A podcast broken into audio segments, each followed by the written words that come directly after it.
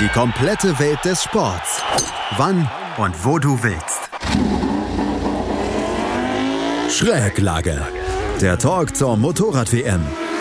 Mit Andreas Thies und den Experten von motorsporttotal.com auf meinsportpodcast.de.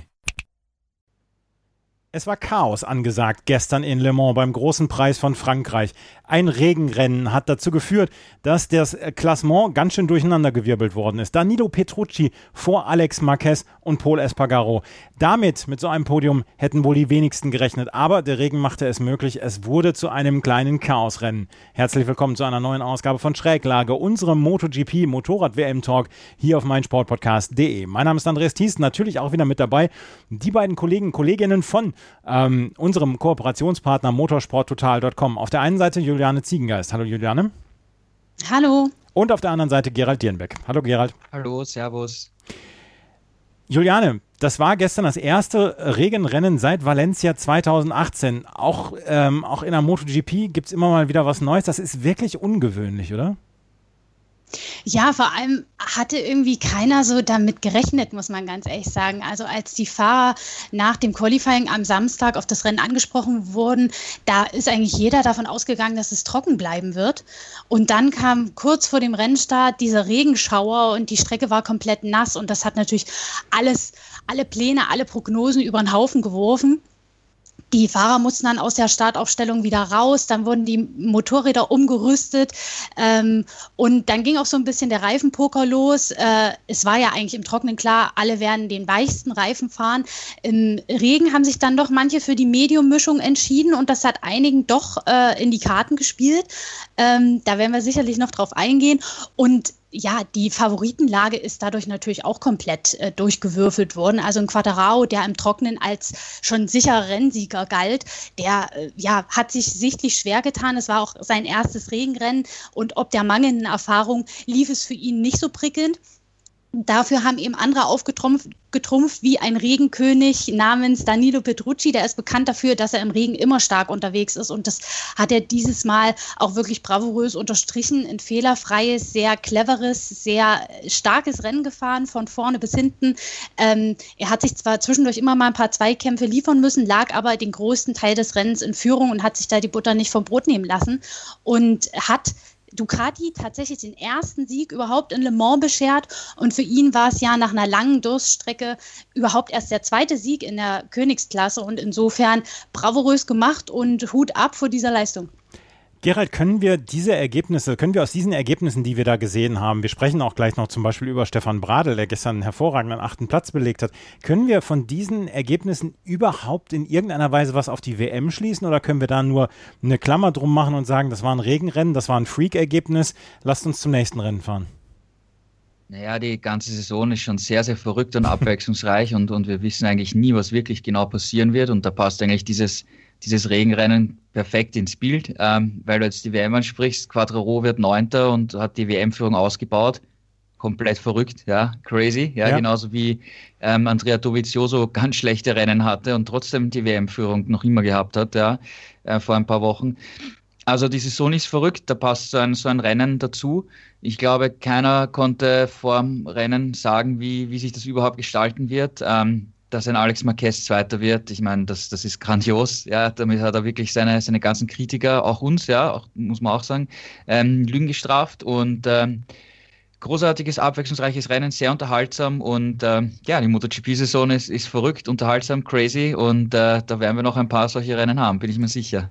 Aber Gerald, was ändert sich im Regen für die Fahrer? Außer, dass es natürlich rutschiger ist und dass die Gefahr größer ist, dann ähm, wegzurutschen beziehungsweise dann äh, einen Unfall zu bauen, wie zum Beispiel dann auch Valentino Rossi nach wenigen hundert Metern das gemacht hat. Was ändert sich im Setting? Was ändert sich insgesamt für die Motorradfahrer, wenn wir so ein Regenrennen haben? Und gestern bis kurz vorher sah es ja so aus, als ob es trocken bleiben würde.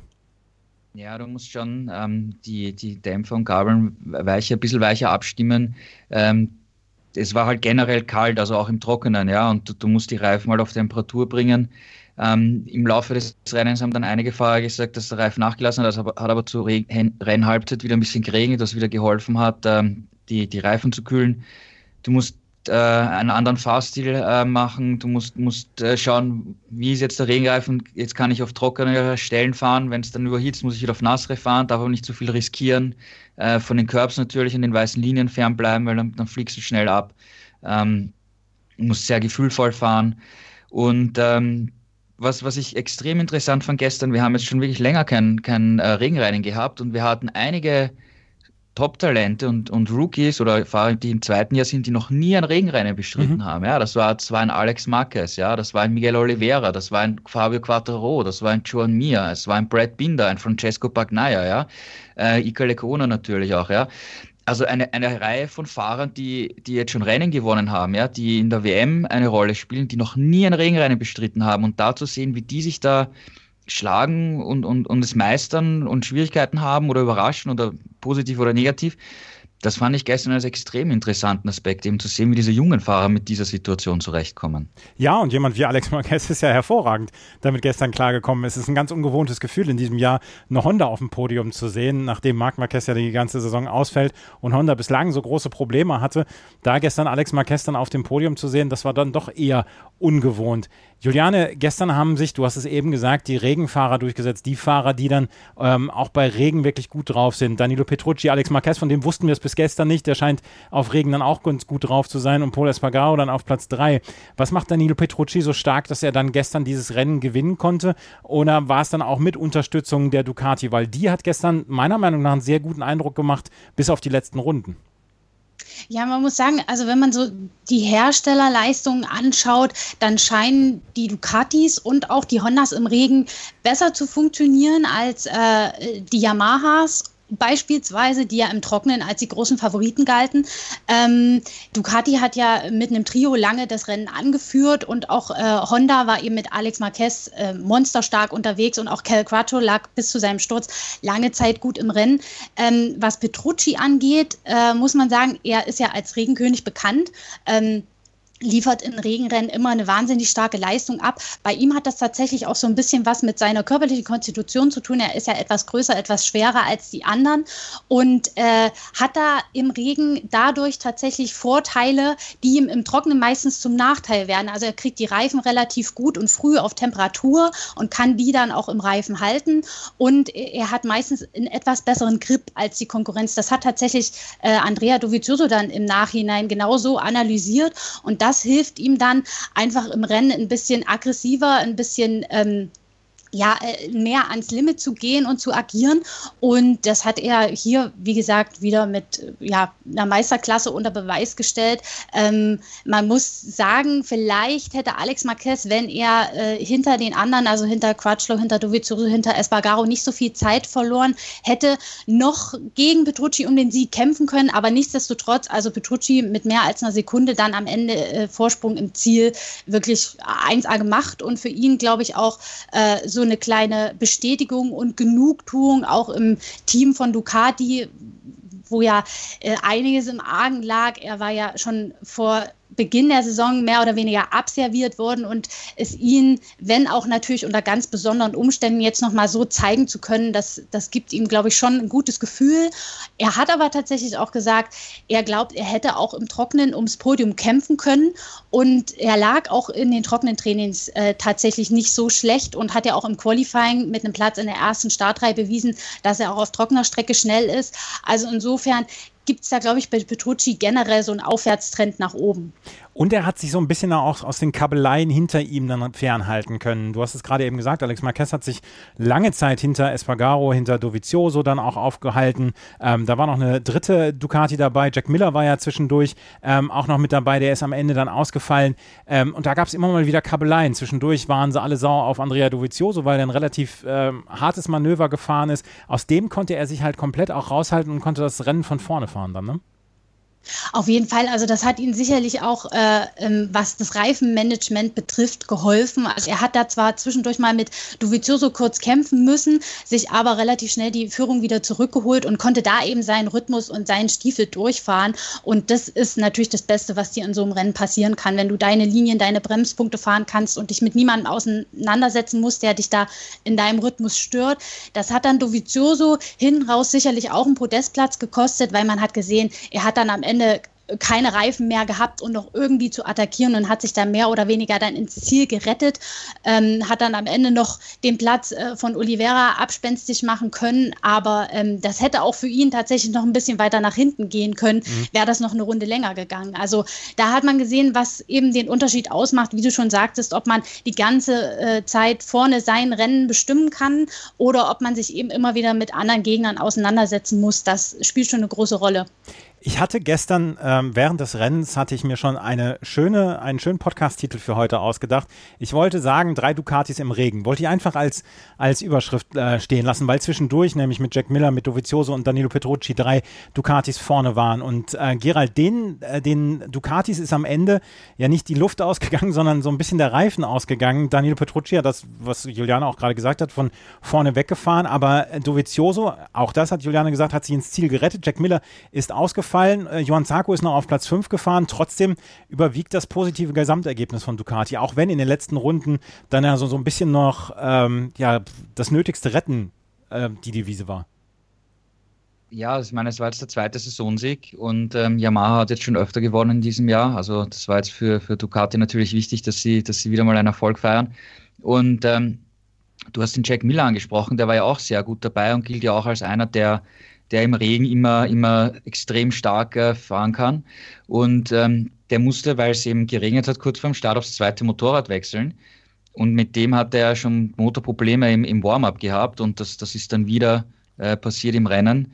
Ähm, sehr bitter. Er wollte nachher auch äh, nicht mit den Medien sprechen. Also wir können erst wieder in Aragon am Donnerstag ihn, ihn genau fragen, was, was da los war.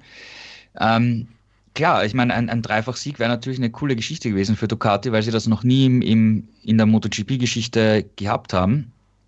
Ähm, hat aber nicht sollen sein. Und äh, was aber in, interessant ist, wir haben auf den ersten äh, sieben, acht, auf den ersten acht Plätzen haben wir eigentlich nur äh, V4-Maschinen. Und ähm, weil wir vorher über den, über den Fasse gesprochen haben, erstens ist Le Mans ist zum Teil eine Stop-and-Go-Piste. Das kommt in den, diesen Motorrädern etwas entgegen, vor allem der Ducati. Und zweitens mal, wenn du ähm, dich in den Kurven vom, von, von den, vom Außenrand weghältst, sagen wir mal, fährst du halt, schaust du halt, dass du einfach das Motorrad, dass du irgendwie durch die Kurve kommst, das Motorrad so früh wie möglich aufstellst und Gas gibst. Ja? Und, und da sind die V4-Motorräder eben von, von Ducati, Honda, KTM ähm, sehr gut. Da hat der Yamaha deutlich mehr Probleme, weil sie immer viel mehr rundere Linien fahren. Der Einzige, der dieser Theorie Lügen gestraft hat, war eben Alex Rins, der halt auch, ähm, ich glaube, der hätte schon noch Chancen gehabt, das Rennen zu gewinnen, ähm, ist aber gestürzt. Aber wie gesagt, es gibt diese Theorie, das Ergebnis bestätigt und einer ähm, reißt dann aus, ja, und, und das war eben Alex Rins, der einfach äh, ein super Rennen gefahren ist, ja, muss man auch sagen. Ähm, ja, sehr, äh, absolut. Super Rennen gefahren von ähm, von Petrucci und von Marquez. Alex Marquez, über den müssen wir jetzt reden, wenn wir schon die Ducati abgearbeitet haben jetzt hier. Die Honda, der große Verlierer in diesem Jahr bislang. Und Alex Marquez hat hier den zweiten Platz erreicht und Takaaki Nakagami den siebten Platz erreicht. Für Nakagami so ein bisschen so ein Standardergebnis. Aber Stefan Bradl auf Platz 8. Ist das ein Wochenende der Erleichterung? Konnte man die Seufzer aus dem Paddock bei Honda hören, die, die Erleichterungsseufzer, Juliane? Also schon, also selbst ein Alberto Puig äh, hat sich so zu einem leichten emotionalen Ausbruch hinreißen lassen, was man ja von ihm eigentlich nicht gewöhnt ist. Er ist ja eher so der griesgrämig dreinblickende Teammanager, aber selbst er konnte nicht umhin, so ein bisschen zu jubeln, weil, also du sagtest es schon, Honda hat ja eine echte Durststrecke hinter sich, äh, Marc Marquez verletzt und bisher kein einziger Podestplatz für dieses Weltmeisterteam, also im letzten Jahr noch die Triple Crown mit Fahrradtitel Titel, Herstellertitel, Teamtitel und jetzt so im Nirgendwo gelandet. Und dass dann ausgerechnet der jüngere Marquez äh, so ein Rennen abliefert, mit dem er wirklich selbst im Nassen zuvor, seien wir mal ehrlich, niemand gerechnet hätte, das ist schon echt ein starkes Stück. Aber er scheint da so ein bisschen die Regenkünste äh, seines Bruders geerbt zu haben. Die haben das irgendwie in den Genen, dass sie bei solchen Regen- oder Mischbedingungen stark sind. Und man muss tatsächlich sagen, in den kleineren Klassen hat Alex Marquez auch schon gezeigt, dass er bei Regen äh, relativ gut klarkommt.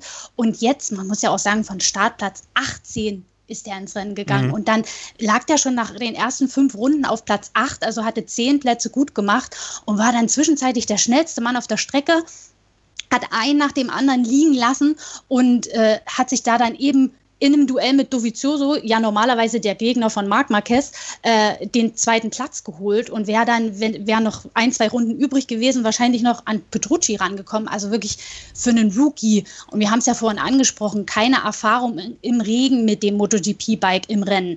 Äh, eine eine Me Meisterleistung. Also ich war wirklich perplex und baff und dachte mir in den letzten Runden nur, bitte übertreib es jetzt nicht, bleib ruhig, nicht stürzen, weil das, das wäre natürlich, das wäre natürlich äh, der Horror schlechthin gewesen, hätte er das noch weggeschmissen. Aber er ist ruhig geblieben.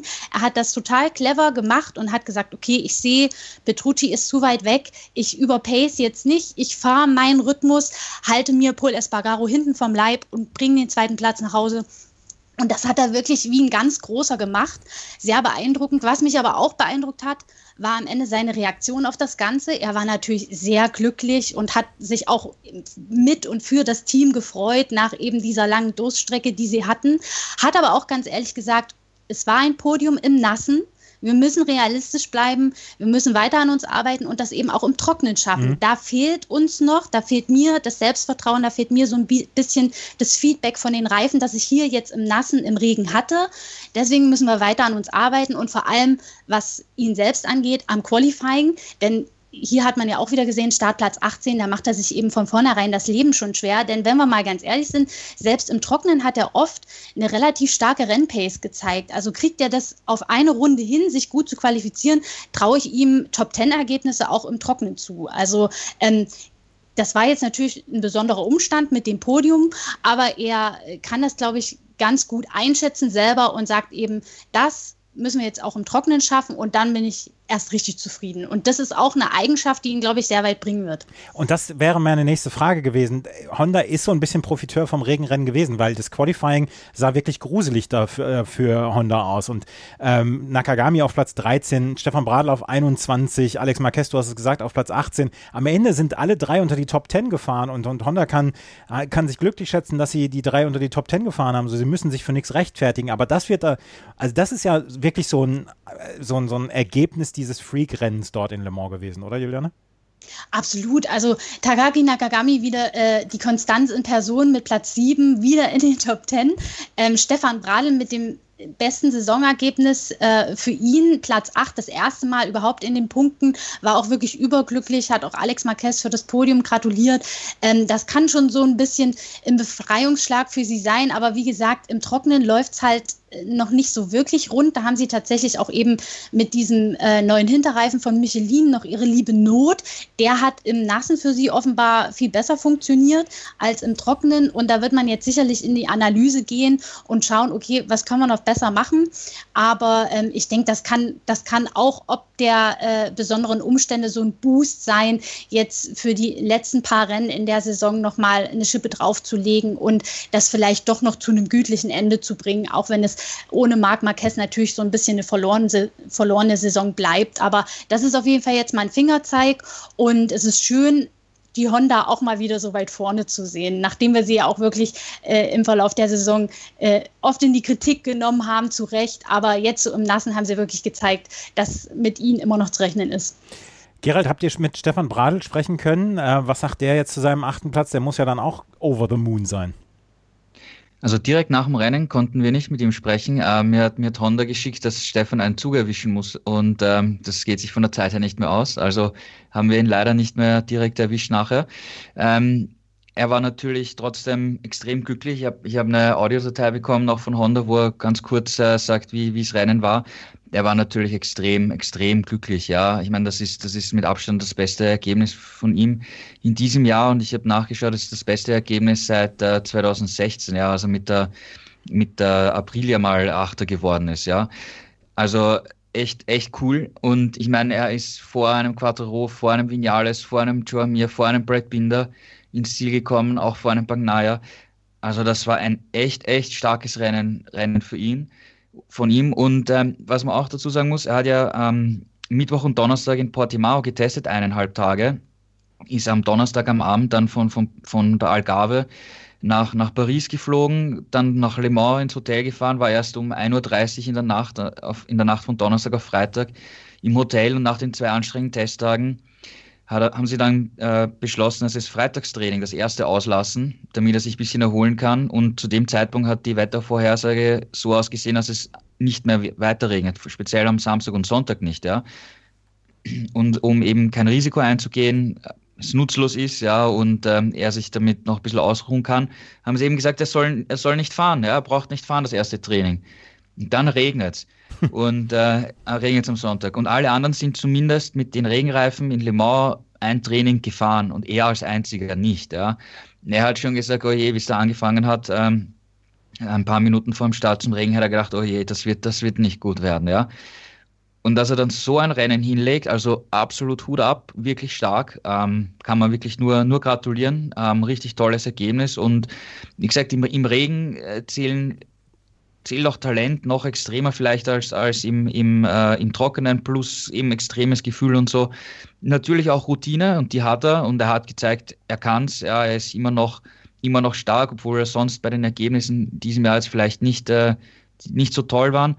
Aber da hat er jetzt gezeigt, dass er es immer noch kann und, und das freut mich echt für ihn persönlich und äh, können wir eigentlich aus, aus deutscher Sicht echt, echt äh, stolz sein und happy sein, dass ihm so ein super Rennen gelungen ist.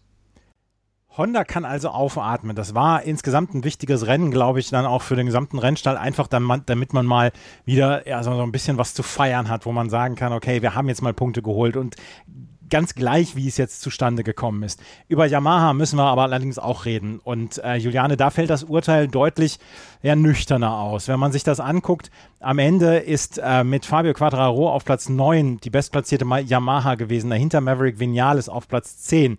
Und der ganz große Verlierer dieses Rennens war Valentino Rossi, der nur wenige hundert Meter geschafft hat. Bevor wir über das Gesamtergebnis von Yamaha sprechen, lass uns über Valentino Rossi sprechen. Weil das ist jetzt das dritte Rennen hintereinander, wo er gestürzt ist. Und dieses Mal schon nach wenigen hundert Metern. Valentino Rossi im Gegensatz zu allen anderen hat sicherlich das ein oder andere Regenrennen schon mitgemacht. Ähm, wie kann das im Moment passieren, dass ihm zwischendurch solche Rookie-Mistakes unterlaufen? Ich glaube, das fragt er sich auch selber und hat keine wirkliche Antwort dafür. Also es ist wirklich schon dramatisch, wenn man eben auch die letzten zwei Rennen betrachtet, wo er eben auch wohlbemerkt selbst verschuldet gestürzt ist, wirklich gute Chancen auf dem Podestplatz weggeworfen hat. Ähm, in Misano 2 ist er ja auch schon nach wenigen Metern gestürzt. Dann in Barcelona äh, lag er auf Podestkurs und hat es dann kurz vor Ende weggeschmissen. Diesmal auch wieder in der ersten Kurve. Ähm, ja, bitter. Und ich kann mich nicht daran erinnern, dass es bei Rossi jemals so eine Negativserie gegeben hätte mit drei Ausfällen in Folge, mit einem Sturz. Ähm, das ist schon eher ungewöhnlich für so einen erfahrenen äh, Piloten. Und du hast es gesagt, eben mit seiner Erfahrung wäre er auch ein Kandidat für das Podest bei diesen Bedingungen gewesen. Ähm, ja, wir werden nie erfahren, wie, wie er sich geschlagen hätte. Und das ist natürlich auch für ihn äh, der Hinkefuß an dem Ganzen. Nicht nur, dass er mit null Punkten da weggeht, sondern dass er eben auch überhaupt keine äh, ähm, Rennzeit äh, machen könnte, um, um zu sehen, wie fühle ich mich auf dem Motorrad, wie komme ich klar am Regen, wie komme ich klar bei den kühlen Bedingungen. Wir werden sicherlich noch einige solche Rennen sehen, vielleicht nicht im Regen, aber eben bei kalten Temperaturen und wenn du da äh, dein Motorrad schon in der ersten Kurve wegschmeißt, äh, ja, dann erfährst du halt nicht, wie weit es gegangen wäre. Und ähm, ja, also er, er zeigt sich selber so ein bisschen ratlos, kann sich auch den Sturz nicht so wirklich erklären. Es sah ja am Anfang so aus, als wäre er da vielleicht im Getümmel von jemand anderem berührt worden, aber die Wiederholungen haben gezeigt, er war ganz allein selber schuld, ist einfach weggerutscht und hatte auch Glück, dass die anderen so schnell ausweichen konnten. Also sein, sein Bein und sein Fuß, das hing da in, die hingen da in der Luft. Also es hätte auch wirklich noch viel schlimmer ausgehen können, wenn da jemand drüber gefahren wäre. Mhm. Also das ist so das einzig Positive, dass er ohne Verletzung da rausgekommen ist. Aber ja, mit drei Nullern in Folge ist die WM natürlich jetzt auch komplett äh, Banane für ihn. Also da geht mehr oder weniger nichts mehr, auch wenn wir natürlich eine komplett verrückte Saison sehen. Aber ähm, da müssten schon andere äh, dauerhaft ausfallen, damit da noch was geht für ihn. Ähm, und mit Aragon kommt jetzt auch eine Strecke, die in, in der Vergangenheit jetzt nicht so super für ihn war. Also pff, es schleppt sich so, so durch und es ist für, für so ein Routinier wie ihn wirklich bitter. Und ich glaube, ähm, er, er, ja, er muss aufpassen, sich da jetzt nicht in so eine Negativspirale zu entwickeln, ähm, weil das natürlich mit drei Ausfällen in Folge schon äh, eine Sache ist, die man erstmal auch als ein Valentino Rossi verdauen muss. Absolut. Valentino Rossi halt wenige hundert Meter hat er nur geschafft. Aber Yamaha hat ist insgesamt so ein bisschen wie auf Eiern gefahren, Gerald. Ähm, am Ende, ich habe es eben gesagt, äh, Quattararo ist auf Platz 9 gefahren, Maverick Vinales auf Platz 10 und die beiden hatten große Probleme, zum Beispiel auch Stefan Bradl zu folgen, der ähm, eigentlich relativ komfortabel vor den beiden ins Ziel gefahren ist. Quattararo war von der Pole Position gestartet und ist sofort durchgereicht worden nach hinten. Die beiden hatten große Probleme. Lag es an den beiden oder lag es dann auch an der Yamaha? Naja, im, im Trockenen wäre Quattro vielleicht schon der, der Favorit gewesen, mhm. aber es hat eben angefangen zu regnen. Und er ist ja in den ersten Runden komplett durchgereicht worden. Das ja. sind ja die anderen teilweise links und rechts an ihm vorbeigefahren. Und er hat gesagt, er hat halt auch extrem Schwierigkeiten gehabt, die, die Reifen auf Temperatur zu bekommen. Ähm, bei Vinales ging auch nicht wirklich viel. Ja, also da hatten wir diesen einen Ausreißer in, in, in Misano, wo er gewonnen hat und dann haben wir wieder diese, diese schlechten Rennen, durchwachsenen Rennen. Also seine, bei ihm ist es so eigentlich wie immer, ja, egal ob es jetzt regnet oder trocken ist. Und ähm, ja, Quattro hat eben dann eben Probleme gehabt, die Reifen auf Temperatur zu bringen. Dann ging es ganz okay. Ähm, dann hat wieder auch der Reifen nachgelassen und, und, und gleichzeitig, es war für ihn das erste Regenrennen, wie eben für einige andere auch, die wir vorhin angesprochen haben. Und er ist natürlich in der Position des, des äh, WM-Leaders. Er hat schon nach dem Training gesagt, am, am Freitag, also am Freitagvormittag im, im nassen Training hatte er sich schon nicht so optimal gefühlt, wollte aber auch gleichzeitig kein Risiko eingehen, weil wenn du stürzt, kannst du dich verletzen und deine WM ist, ist vorbei. Da hatte, hatte Luca Marini im, im Moto2-Training einen, einen irren Highsider, der ist Meter hoch durch die Luft geflogen und hat sich zum Glück nichts gebrochen, aber trotzdem haben leichte Verletzungen zugezogen und wenn du Pech hast, dann bist du verletzt und dann bist du, ist deine WM-Chance vorbei. Mhm. Also das, das ist sicher bei, bei Quattaro auch noch dazugekommen. Das hat er auch, auch nach dem Training angesprochen. Und ähm, ich glaube auch nicht, dass er hier jetzt dadurch, dass das allerletzte Risiko gegangen ist und geschaut hat, komme ich gut durch. Er, er meint auch, es ist ein bisschen besser gegangen vom Gefühl her als am, am Freitag, am Vormittag im Training. Und ähm, bei solchen Bedingungen musst du einfach überleben und, und ins Ziel kommen und das Beste, das Beste draus machen. Und, und so kurios es halt ist, er ist Neunter geworden und hat die WM-Führung ausgebaut. Ja. Mhm. Und ähm, er hat gesagt, er hat einfach nur einmal an die WM wirklich gedacht im Rennen, als er dann gegen, gegen Ende, ja, wo ihm, wo ihm einmal der Tour mir vorbeigefahren ist, hat gesagt, so, okay, ich muss alles tun, ich muss schauen, dass ich vor ihm ins, ins Ziel komme und dann einfach nur ins Ziel kommen, ja. Und im Endeffekt, wenn man jetzt das Gesamtbild äh, betrachtet, auch wenn jetzt der neunte Platz nicht berühmt klingt, es war sein erstes Regenrennen, es war auch von Schwamirs erste Regenrennen, ja, der ist, der ist dann Elfter geworden. Ähm, und wenn du um die WM kämpfen willst, du musst solche Rennen einfach beenden, weil du kannst an so einem Tag viel mehr verlieren. Erstens null Runde durch einen Sturz plus eine eventuelle Verletzung. Ähm, also da ist es ins Ziel kommen, Punkte mitnehmen, ähm, das ist das Wichtigste, was man machen kann und das hat er gemacht und ein Rennen weniger für ihn ja, bis zum WM-Titel und er hat den WM-Vorsprung äh, vergrößert. Wir können mal auf den WM-Stand gucken. Fabio Quattararo mit 115 Punkten vor Juan Mir mit 105 Punkten, Andrea Dovizioso mit 97 Punkten, Maverick Vinales mit 96 Punkten und Takaaki Nakagami schon auf Platz 5 mit 81 Punkten mit seinem quasi Standardergebnis mit Platz 7. Ähm, die KTM da haben alle gesagt, ja, die WM ist für uns jetzt nicht mehr greifbar. Sie hatten zwar zwischendurch Siege von Paul Espargaro und von Brad Binder, aber so richtig konstant konnten sie die Ergebnisse nicht bringen. Jetzt, gestern, waren sie mit allen vier Maschinen in den Top 15 in den Punkten. Paul Espargaro auf Platz 3, Miguel Oliveira auf Platz 6, Brad Binder auf Platz 12 und Aleix Espargaro, äh, Entschuldigung, ähm, Iker Licona auf Platz 15 und nicht Polo Espargaro hat den, ähm, den Sieg geholt, sondern Miguel Oliveira. Espargaro, für den war es das dritte Podium gestern. Juliane, KTM wird auch zufrieden aus Le Mans wegfahren. Das war insgesamt ein gutes Rennen und es war wieder ein ähm, Fingerzeig in die richtige Richtung. Absolut. Ähm, man muss ja sagen, äh, KTM hat äh, im Regenrennen auch so eine gewisse Vorgeschichte. Wir erinnern uns an das letzte Regenrennen in Valencia 2018. Damals stand Paul Espargaro das erste Mal mit KTM auf dem Podest, ist auch Dritter geworden und jetzt quasi das Remake sozusagen. Ähm, wieder mit einem Podestplatz. Es ist sein Dritter in dieser Saison, der erste im Nassen. Und äh, es zeigt eben einmal mehr, dass die KTM auch im Nassen gut funktioniert. Äh, Paul Espargaro hat das auch wirklich clever clever und relativ routiniert gemacht. Er ist ja auch einer, der mal gerne überpaced und ein bisschen zu viel Risiko geht, aber diesmal hat er es nicht weggeschmissen, sondern wirklich souverän nach Hause gebracht. Hat sich dann so ein bisschen an Alex Marquez rangehängt, als der äh, ihn überholt hatte und auch äh, Dovizioso gleich mitkassiert, um den dritten Platz abzusichern. Und man muss auch sagen, Miguel Oliveira hat ein ultra starkes Rennen gezeigt. Also für sein erstes Regenrennen mit der KTM in sechster Platz. Er hat da zwischenzeitlich an Dovizioso dran gehangen, ähm, hat äh, eigentlich äh, die Chance auf Platz 4 gehabt, äh, hatte das für die letzte Runde sich auch eigentlich so ein bisschen zurechtgelegt, Dovizioso da nochmal anzugreifen, aber dann kam Sarko von hinten geschossen und hat äh, eine Lücke gesehen und ist durchgeprescht, deswegen ist es dann am Ende in Anführungsstrichen nur Platz 6 für Oliveira geworden, aber trotzdem ein sehr starkes Ergebnis dafür, dass es eben sein erstes e echtes Regenrennen mit dem MotoGP-Bike war. Naja, und Brad Binder und Ika Lekuona, die haben so ein bisschen äh, ja, Welpenschutz als Rookies mit Platz 12 und Platz 15 immerhin Punkte erreicht und ins Ziel gekommen und sicherlich wichtige Erfahrungen gesammelt bei solchen Bedingungen. Absolut. KTM also mit allen vier Maschinen dort jetzt hier in die Punkte gekommen und äh, mit Platz 15 und äh, für Ika Lekuona dann auch noch ein Pünktchen dabei rausgekommen. Ähm, Gerald, wir müssen natürlich auch über die Suzuki sprechen. Die Suzuki hatte so ein bisschen das Standardthema in den letzten Wochen. Sie sind am Start, äh, hinken sie noch so ein bisschen hinterher, beziehungsweise kriegen das, was sie im Rennen drauf haben, kriegen sie nicht so richtig ins Qualifying. Ansonsten würden wir über mehr Podien von ihnen sprechen. Und dass hinten raus es für Suzuki immer noch was ging. Jetzt hatte ich gestern das Gefühl, es ging vorne raus ein bisschen was und am Ende bauten sie ab. Was war los mit Suzuki gestern?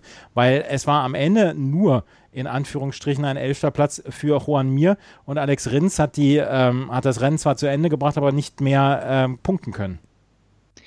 Ja, ich meine, ähm, Rins ist in der Anfangsphase halt wirklich ähm, extrem raufgeschlossen. Da war er eigentlich der schnellste, der schnellste Mann im Feld. Und dann ist auch Alex Marquez immer stärker geworden.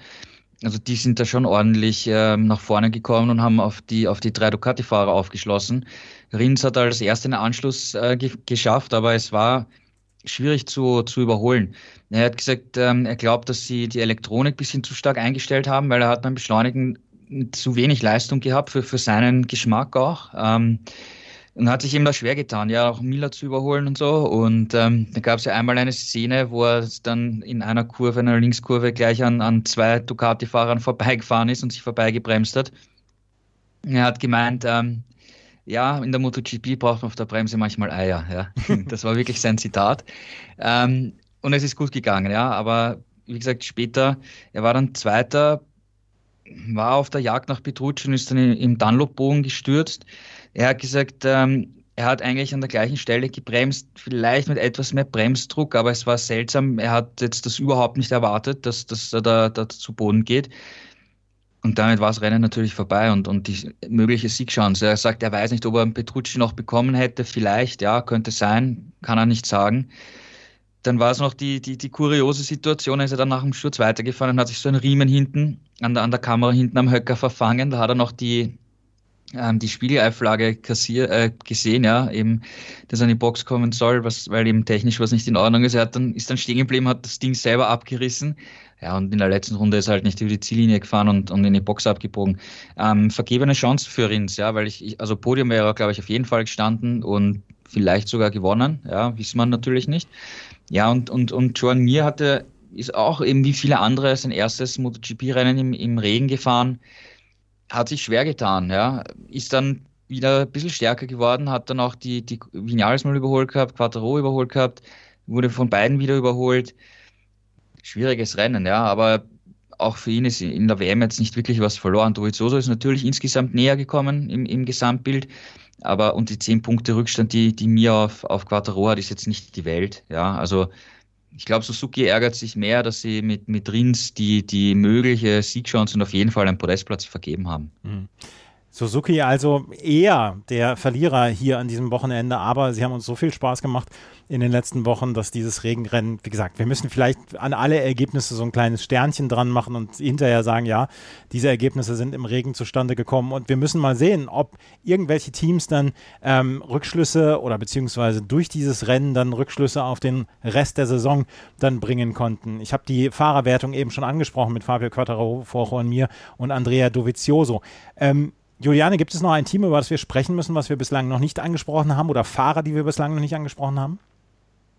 Wir können vielleicht noch ganz kurz auf Aprilia eingehen. Da lag nämlich Bradley Smith, der im Regen auch immer seine Qualitäten unter Beweis stellt, äh, relativ gut zu Beginn des Rennens. Auch äh, unter den Top 5, Top 6 äh, hat er relativ stark mitgekämpft, aber ist dann leider ziemlich böse abgeflogen. Ich weiß gar nicht, ob er sich verletzt hat. Das sah auf jeden Fall wirklich, wirklich unangenehm aus. Und naja, für Alex, Aleix Espargaro ging nicht viel. Er ist 14. geworden. Da wäre aber, glaube ich, gerade wenn Smith das hätte durchziehen können, schon mehr drin gewesen. Solche Bedingungen bieten sich eben eigentlich gerade auch für Hersteller, die sonst etwas weiter zurückliegen, wie April ja an, mal äh, ja, weiter vorne zu landen und die Chance zu nutzen.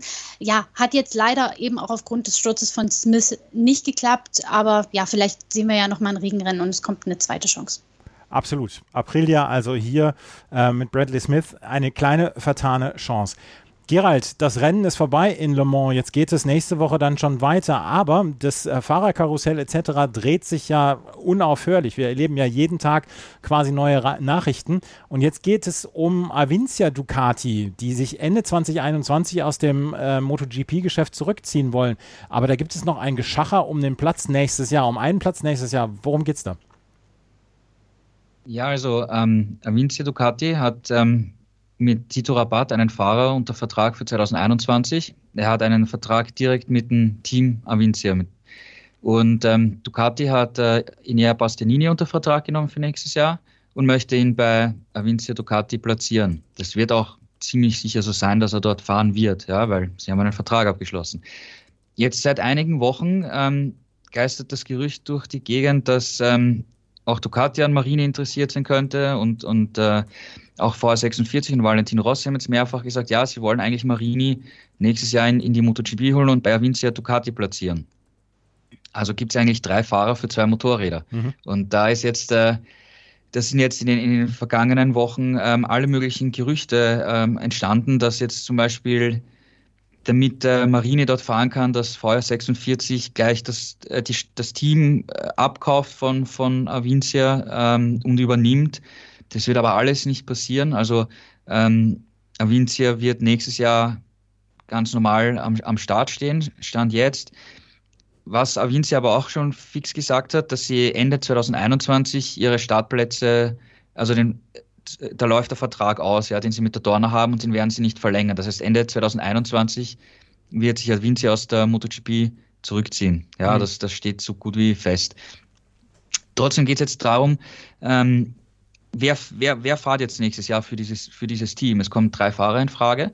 Und ähm, Ducati wurde auch gefragt, ähm, wie das jetzt mit Marini ist. Und sie haben auch gesagt, ja, wir müssen jetzt noch schauen, wie sich das, wir sprechen und äh, wir müssen schauen, wie sich das ent, ent, entwickeln wird in den nächsten Wochen. Ist interessant, ja, weil da anscheinend nicht nur VR46 äh, Interesse hat, Marini bei Winter zu platzieren, sondern auch, auch Ducati. Und im Prinzip ähm, steht hier unter Anführungszeichen Tito Rabat im Weg, unter Anführungszeichen, ja. Ähm, er hat jetzt nie die Top-Ergebnisse geliefert, muss man, muss man auch ehrlich gesagt dazu sagen, bringt aber Geld mit und hat damit seinen Platz für nächstes Jahr. Und äh, es gibt das Gerücht, dass, dass Ducati ihm eventuell als Kompensation, dass er seinen MotoGP-Platz aufgibt, einen Platz in der Superbike-WM angeboten hat. Rabat selber wollte das jetzt am Wochenende nicht kommentieren und hat gesagt, ich habe meinen Vertrag für nächstes Jahr und der Rest weiß er nicht. Ja. Also ist noch ein ziemliches Gepoker im Hintergrund. Äh, mein Kollege aus Spanien hat äh, mit dem Raul Romero jetzt gesprochen am, am Wochenende, eben dem, dem Teambesitzer. Der hat ganz klar gesagt, er hat mit Tito Rabat einen, einen Vertrag für nächstes Jahr. Es kommen drei Fahrer in Frage, also neben Rabat eben noch äh, Bastianini oder Marini. Und wenn Rossi will, dass Marine nächstes Jahr dort fahrt, dann muss er dafür bezahlen. Im, im Prinzip geht es um, ums Geld. Ja? Ähm, und ich glaube, da geht es auch nicht darum, ob jetzt Marini, äh, ob jetzt Rossi mehr Geld für Marini auf den Tisch legt als Ducati für Bastianini oder so, sondern ähm, wer kauft äh, Rabatt aus dem Vertrag aus und bietet ihm eventuell eine Alternative an oder so.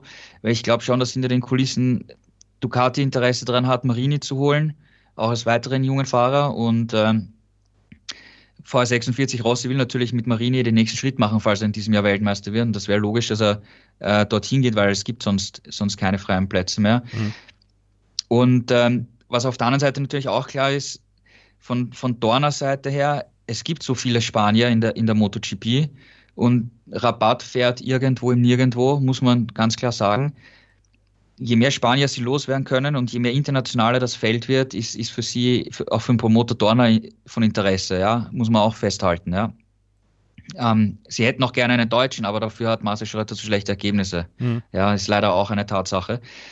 Und wenn du jetzt den Halbbruder von Valentino Rossi in die MotoGP hörst, wenn du davon ausgehst, dass Rossi eventuell 2021 seine Karriere beendet, dann ist das natürlich auch aus Promoter-Sicht eine Geschichte. Also ich glaube, es geht, wird jetzt hinter den Kulissen eher darum gesprochen, findet man eine Lösung, dass nächstes Jahr für Vince Ducati, Bastianini und Marini fahren. Ja. Aber wie gesagt, es ist noch nichts in, in Stein gemeißelt warten wir ab. Ja, also ich glaube, es geht jetzt rein um eine finanzielle Geschichte im Hintergrund und, und die nächsten Wochen, also haben alle Beteiligten gesagt, wir brauchen noch etwas Zeit. Jetzt kommen zwei Rennwochen in Aragon, da wird weitergesprochen werden und ich glaube, Ende, Ende des Monats werden wir wissen, wie es da weitergeht. Und mir fällt noch eine Sache ein, äh, die auch sehr wichtig ist, die diese Woche passieren wird, die ein anderes Team betrifft, nämlich äh, Aprilia am, am 15. Oktober, also jetzt am Donnerstag ist die Berufungsverhandlung von Andrea Iannone. Da werden wir wissen, wie es äh, mit ihm weitergehen wird. Wird die Sperre aufgehoben? Wird sie verlängert? Ja, also wie geht dann seine Karriere weiter? Mhm.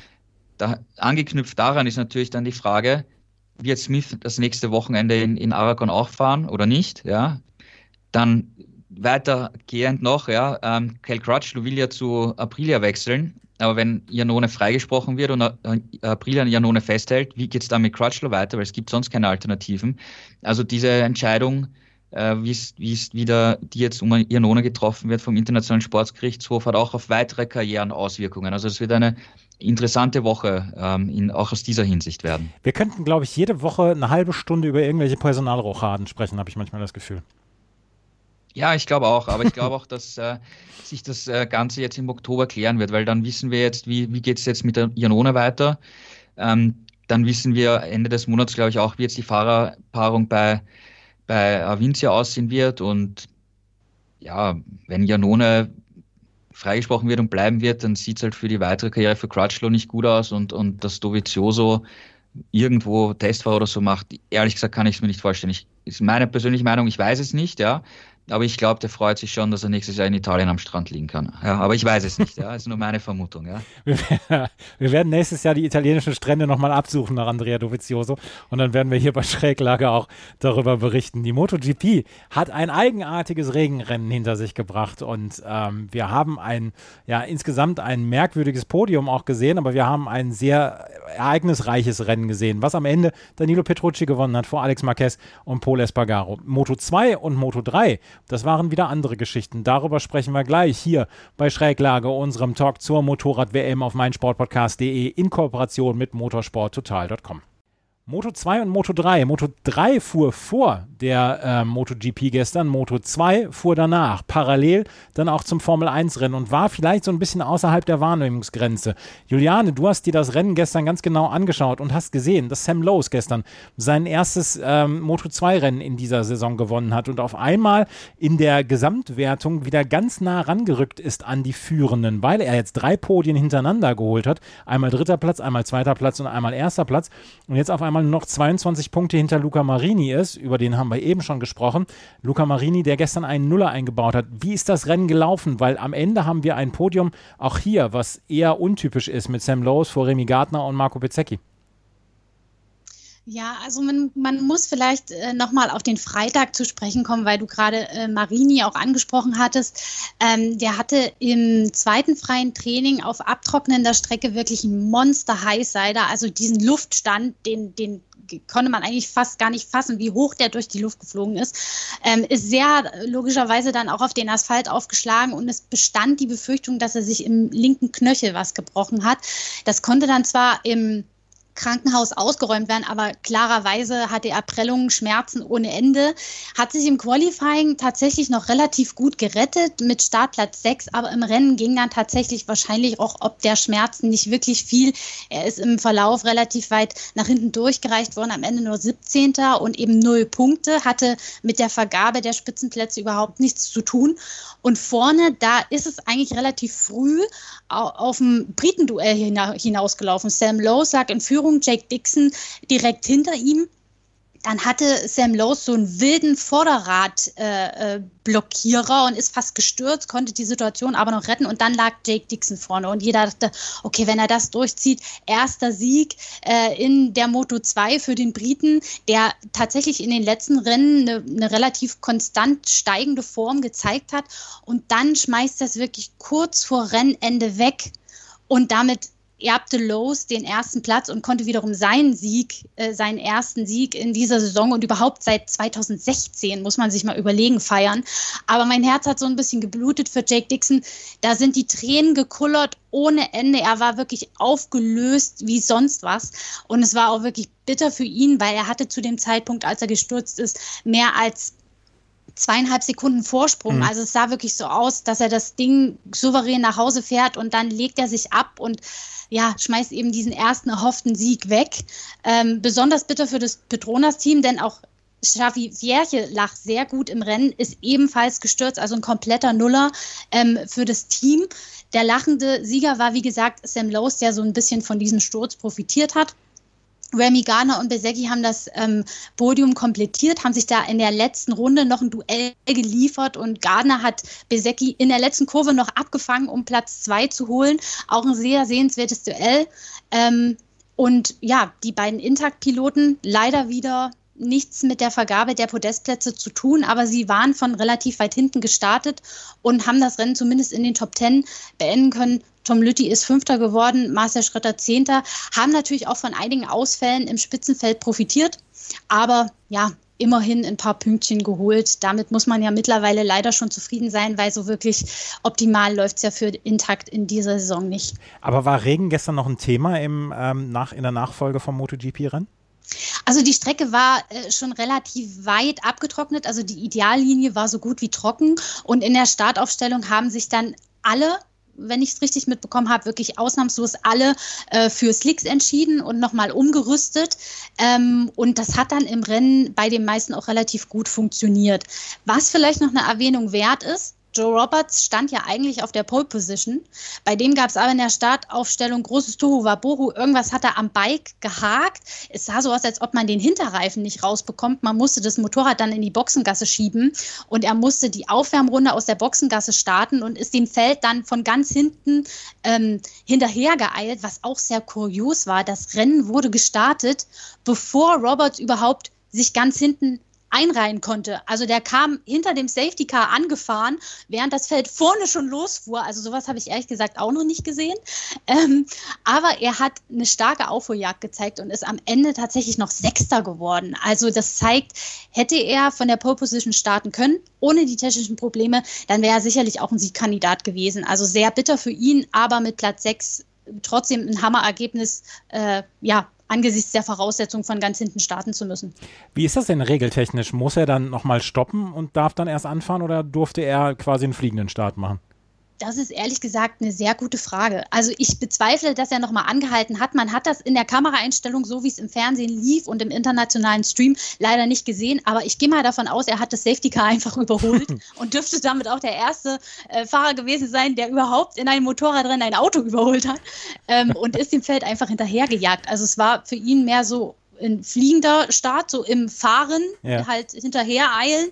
Ähm, aber ob das jetzt so ganz regelkonform war, ich bin mir bis jetzt nicht sicher, aber ich habe nichts Gegenteiliges gehört und das Rennen lief ja auch ganz normal weiter, aber es war auf jeden Fall eine sehr kuriose Situation und ich denke mal, irgendjemand hat da zu schnell aufs Knöpfchen gedrückt. Also, weil, also war für mich wirklich ein bisschen unverständlich. Ähm, ja weil man muss ja schon, auch wenn jemand dem Feld noch relativ weit hinterher eilt, warten, bis alle in der Startaufstellung Platz genommen haben. Aber es ist natürlich für die, die da schon stehen und warten müssen, bis der Letzte kommt, auch kritisch, was die Reifentemperatur angeht. Die haben die gerade aufgewärmt in der Warm-Up-Lab und dann stehen sie da ewig, bis der Letzte sich einreiht. Also es ist so, so eine Abwägungsgeschichte und so ist es eben jetzt dort ausgegangen. Ob das jetzt so hundertprozentig einwandfrei war, wage ich zu bezweifeln. Aber es ist ja am Ende nochmal alles gut gegangen. Aber schön, dass du das nochmal erwähnt erwähnt hast, dass Joe Roberts vielleicht der erste Motorradfahrer ist, der in einem Motorradrennen ein Auto überholt hat. Er musste das Safety Car überholen und ist dann am Ende auf Platz 6 eingefahren. Du hast es gerade eben gesagt, Marcel Schröter dann auf Platz 10, auch so ein bisschen Standardergebnis für Schröter, der nicht so richtig von, vom Fleck kommt. Jetzt zweimal 10. Platz hintereinander, ähm, sechs Punkte, jetzt hat er 60 Punkte, ist auf Platz 11 im Moment. Ähm, Gerald, da geht vielleicht noch ein bisschen was nach oben, so Richtung Platz 7, da sind äh, acht Punkte Rückstand. Ansonsten hat man das Gefühl, sowohl Lütje als auch Schröter treten ein bisschen auf der Stelle. Ja, es läuft irgendwie nie. Ähm, es, sie haben immer Schwierigkeiten, eigentlich an allen Wochenenden. Jetzt war es was eben noch teilweise vom Wetter äh, wechselhaft. Ähm, es läuft nicht. Es ist natürlich eine sehr enge, enge Klasse nach wie vor, wenn du ähm, bisschen was leicht noch veränderst am Setup, du fühlst dich plötzlich wohl mit der Strecke, mit dem Setting, dann, dann, dann machst du gleich mal im Training sieben, acht Plätze gut und bist in den Top 5 dabei. Also es kann, kann auch wieder schnell nach, nach vorne gehen. Ähm, aber ins, ich meine, insgesamt, die, die, die Saison ist, ist natürlich enttäuschend für beide. Äh, mittlerweile steht ja auch fest, dass, dass Lütti das Team verlassen wird. Da gab es Unstimmigkeiten hinter den Kulissen.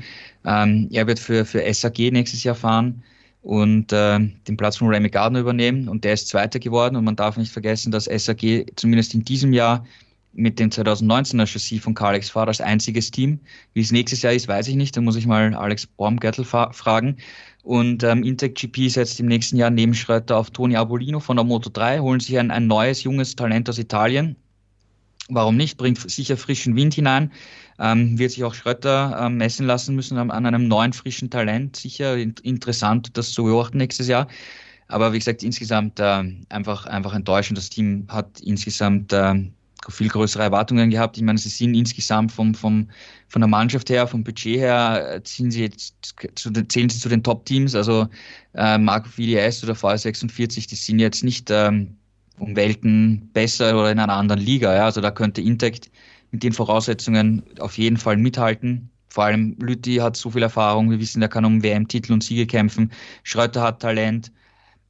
Also die, die müssen sich äh, im Winter wirklich zusammensetzen und überlegen, ähm, was, was sie tun können für nächstes Jahr, weil das ist schon eine insgesamt enttäuschende Saison, muss man leider sagen. Luca Marini führt in der Fahrerwertung der Moto 2 mit 150 Punkten. Dahinter Enea Bastianini, der fünf Punkte rangekommen ist, 135 Punkte. Marco Bezzecchi mit seinem dritten Platz hat hier 16 Punkte gut gemacht, 130 Punkte jetzt. Und Sam Lowe's mit seinen drei Podien hintereinander ist er jetzt dick im Rennen mit drin, hat 128 Punkte und es könnte dann wirklich einen Vierkampf in dieser Wertung geben. Kommen wir zur Moto 3 und da ist ähm, dann Gerald wieder unser Fachmann. Celestino Vietti hat das Rennen gestern gewonnen und hat, nachdem er auch bei in Misano 2 quasi schon auf dem Podium stand, hat er jetzt wieder den Sieg geholt und ist jetzt auch ganz nah dran an der Spitze. Er gewinnt vor Toni Abolino und Albert Arenas. Albert Arenas, der jetzt die Fahrerwertung übernommen hat oder die Führung in der Fahrerwertung übernommen hat vor Ayogula ähm, der im gestrigen Tag tatsächlich nur Neunter geworden ist und äh, damit so ein paar Punkte verloren hat. Wie ist das Rennen abgelaufen? War es ein typisches Moto3-Rennen gestern, noch im Trockenen vor der, äh, Moto, vor der MotoGP? Ja, genau. Es ist vor der MotoGP äh, gestartet worden und war noch im Trockenen. Und es war ein typisches Moto3-Rennen. Ähm, crazy, chaotisch, viele Überholmanöver, einige Stürze, Unfälle. Ähm, sehr, sehr bitter war der Crash äh, zwischen den beiden Teamkollegen Fenati und Lopez, die für Husqvarna fahren. Ähm, die fahren fürs Team von Max Piaggi und Peter Oettel. Ähm, Lopez hat sich einfach beim Bremsen verschätzt. Vor Kurve 13 ist im Finati äh, hinten aufs Hinterrad gefahren, beide ins Kiesbett gecrashed. Also echt, echt bitter, weil ich meine, die, die Hälfte des Teams ähm, hatte Peter Oettel was zu sagen aus deutscher Sicht. Ja, also das war echt äh, sehr, sehr schade. Ähm, McPhee wurde auch da abgeräumt in einem Crash. Ähm, seine WM-Chancen sind jetzt ziemlich äh, vorbei. Und vorne crazy zugegangen wie immer. Ähm, Viette hat das echt cool gemacht, weil er sich ähm, am Ende von der vorletzten Runde schon an die Spitze gesetzt hat und in der letzten Runde echt so gut und perfekt auf den Punkt gebracht hat, dass keiner echt einen richtigen Angriff äh, setzen konnte. Also was für Moto 3 Verhältnisse irgendwie ungewöhnlich war, ist, dass wir auf den ersten vier Plätzen in der letzten Runde gar keine äh, Platzveränderung hatten, obwohl alle direkt hintereinander gefahren sind. Also das war schon ein bisschen außergewöhnlich, aber spannend trotzdem bis zum Schluss.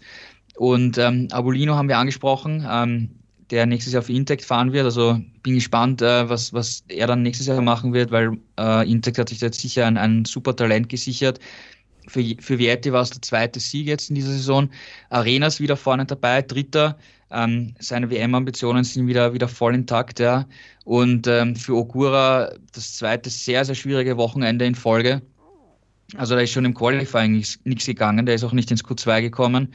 Und ähm, ich meine, im Rennen war der lange in einer Gruppe außerhalb der WM-Punkte, da ist lange auf Platz 20 herumgefahren und dann irgendwo auf Platz 14, 15. Dann sind natürlich im Laufe des Rennens immer mehr Fahrer vorne gestürzt und er ist nach vorne gekommen und hat dann in der Schlussphase noch ein paar Positionen gut gemacht. Also ich glaube, mit Platz 9 hätte man, weiß nicht, sieben, acht Runden vor, vor Schluss überhaupt nicht gerechnet, dass er überhaupt noch so viele Punkte mitnimmt. Ja, ich meine, sieben waren es dann an der Zahl. Man hätte eher gerechnet, wenn er ein, zwei schafft, dann ist es viel. Also der hatte jetzt zwei wirklich schwierige Rennwochen hintereinander und komplett konträr zu dem, zu dem Trend, den wir, den wir vorher hatten. Ja, weil wenn du jetzt hernimmst Arenas, der war eigentlich immer vorne dabei. Hatte jetzt natürlich insgesamt drei Ausfälle gehabt, das waren Stürze, aber da war er auch in, im, im Spitzenfeld dabei und nicht irgendwo auf Platz 20 herum. Ja. Mhm. Also das ist schon, Arenas ist da schon ziemlich konstant und stark, eben jetzt wieder dritter Platz. Ähm, Vietti ist natürlich jetzt mit dem Sieg auch nicht mehr weit weg. Ja, 16 Punkte ist nicht viel. In der Moto 3 kann es schnell gehen, wenn du Pech hast und du abgeräumt wirst. Das kann einem Arenas auch äh, passieren wieder in den nächsten Rennen. Und wie gesagt, Ogura jetzt zwei schlechte Rennen, der sollte sich wieder fangen, weil auch ohne, ohne Sieg kann man Weltmeister werden. Das hat mal Emilia Alzamora gezeigt, aber ähm, ich denke schon, dass er, wenn er Weltmeister werden will, sollte jetzt in, soll es in Aragon wirklich wieder besser sein. Er sollte wieder vorne dabei sein. Was ich aber lustig finde, ist, wir haben in diesem Jahr schon Romano Fenati ganz oben gesehen. Wir haben Darren Binder ganz oben gesehen. Wir haben Dennis Foggia ganz oben gesehen. Tatsuki Suzuki haben wir oben gesehen.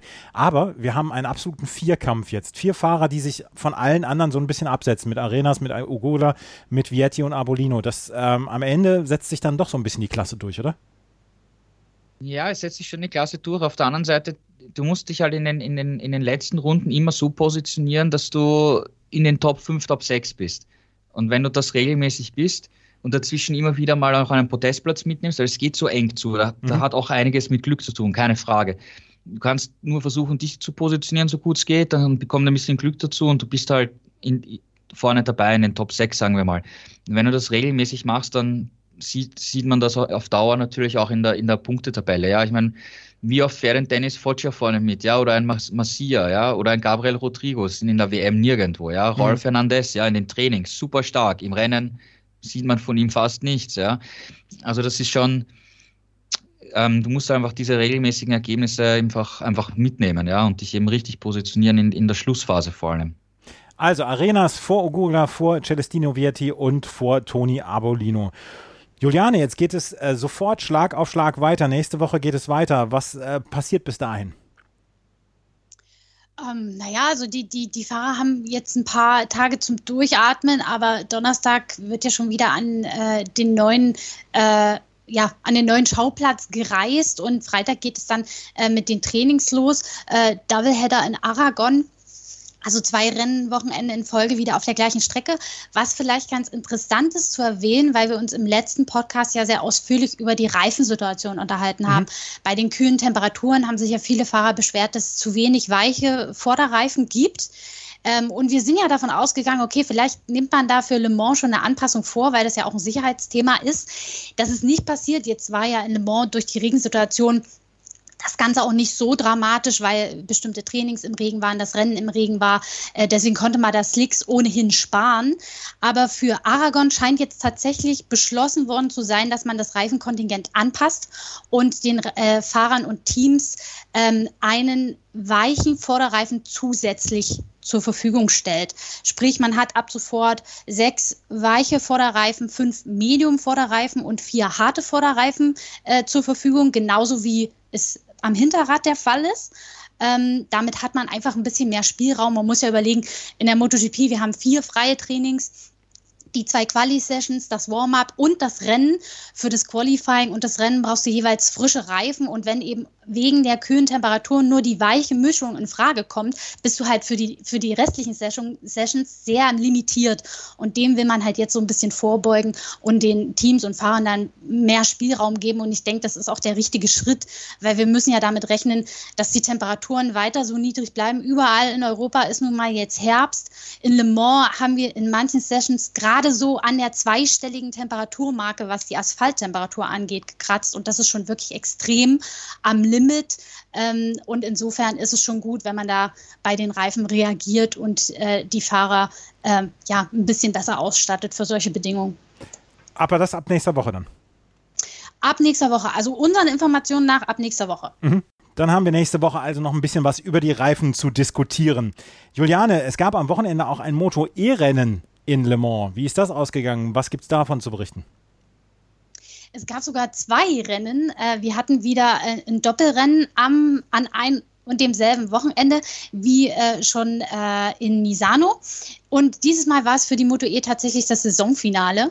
Ähm, und wir hatten mit Dominik Eggeter, mit Matteo Ferrari und mit Hordi Torres eigentlich drei, die um den Gesamtsieg im Weltcup äh, noch im Rennen waren.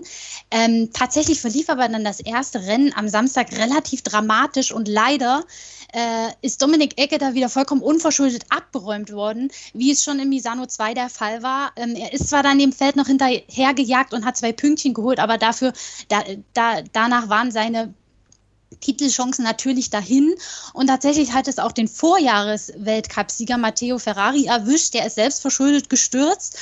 Hordi Torres hat das Rennen dann gewonnen, hat die Gesamtführung übernommen und auch im zweiten Rennen nicht mehr hergegeben. Äh, dort hat er es zwar nicht aufs Podest geschafft, aber ähm, er hat den Gesamtsieg errungen als Moto E Rookie, eine tolle Leistung für ihn. Ähm, Matteo Ferrari musste sich geschlagen geben und Dominik Egger ist dann leider nur Gesamtdritter geworden. Für ihn war es ja auch die erste Saison in der Moto E. Wenn man zurückblickt, die Stürze, die er erlitten hat, an denen er nicht schuld war, hätte er da Punkte sammeln können, dann hätte es auch für den Gesamtsieg reichen können, aber hätte, hätte. Leider hat es nicht geklappt, aber je nachdem, wo er nächstes Jahr fährt, vielleicht bekommt er ja nochmal eine neue Chance. Es waren aber auf jeden Fall wieder zwei sehenswerte Rennen mit jeder Menge Action. Ähm, und insofern, denke ich, hat sich die Moto E in, als Rahmenprogramm der MotoGP auch durchaus etabliert. Und wir freuen uns, wenn es nächste Saison dann weitergeht. Es waren die letzten Rennen jetzt. Das waren die letzten Rennen, genau Saisonfinale für die Moto E. War ja auch ein verkürzter Kalender aufgrund von Corona. Und jetzt mit dem Doppelrennen in Le Mans hat man die Saison abgeschlossen. Ich danke euch beiden sehr für eure Mithilfe. Das war mal wieder ein sehr, sehr spektakuläres Wochenende. Vielen Dank, Julian und Gerald. Ja, danke dir auch. Bis zum nächsten Mal. Oder schönen Urlaub erstmal. Dankeschön. ja, genau. Schönen Urlaub und an alle Hörer bis nächste Woche nach dem ersten Aragon-Rennen. Bis dann. Baba. Vielen Dank fürs Zuhören. Wenn euch das gefällt, was wir hier machen, freuen wir uns über Bewertungen, Rezensionen auf iTunes. Ansonsten natürlich motorsporttotal.com sollte absolut in euren Bookmarks sein und dann den Motorradteil, da wär, der wird jeden Tag natürlich mit neuen Inhalten befüllt und dort seid ihr immer auf dem neuesten Stand, was die MotoGP, die Moto 2 und die Moto 3 angeht. Vielen Dank fürs Zuhören. Bis zum nächsten Mal. Auf Wiederhören. Die komplette Welt des Sports. Wann und wo du willst. Schräglage. Der Talk zur Motorrad-WM. Mit Andreas Thies und den Experten von motorsporttotal.com auf meinsportpodcast.de.